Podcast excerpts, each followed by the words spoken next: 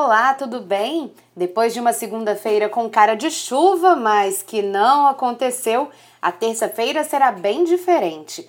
Hoje as nuvens diminuem ainda pela manhã e o sol já deve brilhar com força no Espírito Santo. A temperatura sobe no decorrer do dia e a sensação é de calor à tarde.